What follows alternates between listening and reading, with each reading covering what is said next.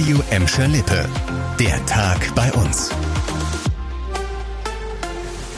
Mit Chantal Teubert. Hallo zusammen.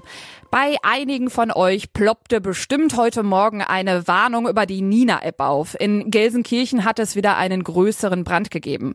Auf einem Reiterhof in Scheuven standen rund 240 Strohballen in Flammen.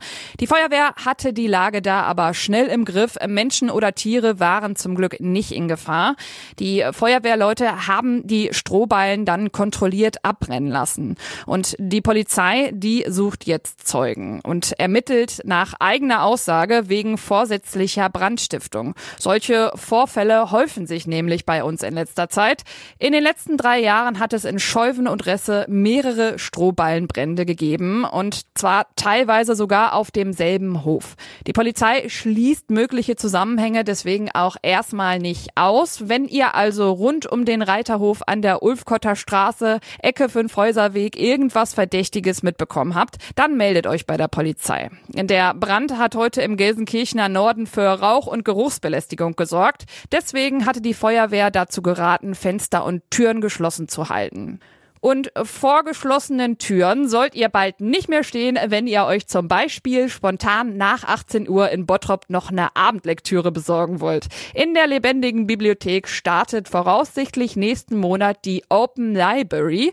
Das heißt, ihr könnt auch außerhalb der Öffnungszeiten noch in die Zentralbücherei im Kulturzentrum marschieren. Und zwar bis 21 Uhr.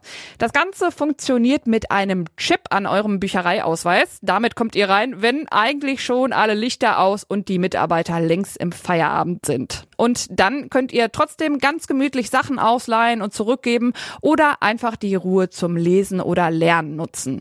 Die Bibliothek wird dann videoüberwacht. Wenn euer Ausweis noch keinen RFID-Chip hat, könnt ihr den in der lebendigen Bibliothek einfach eintauschen. Das geht ab sofort und ganz umsonst.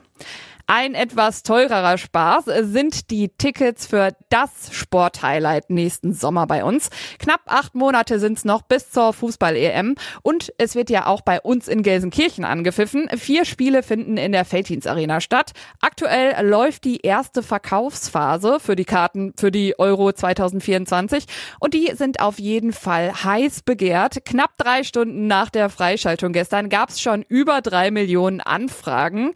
Wenn ihr auch Tickets ergattern wollt, müsst ihr euch wie alle anderen Fußballfans aus der ganzen Welt bewerben. Auf radioemschaleppe.de könnt ihr nachlesen, wie das mit dem Ticketprozedere genau läuft. Drei Wochen könnt ihr aber euer Glück auf jeden Fall noch versuchen. Also noch länger als die Herbstferien, die ja gerade mal gestartet sind.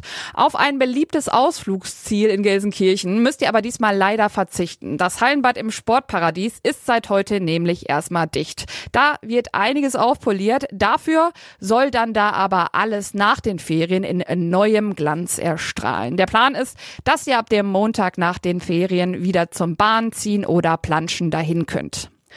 Und das war der Tag bei uns im Radio und als Podcast. Aktuelle Nachrichten aus Gladbeck, Bottrop und Gelsenkirchen findet ihr jederzeit auf radio und in unserer App.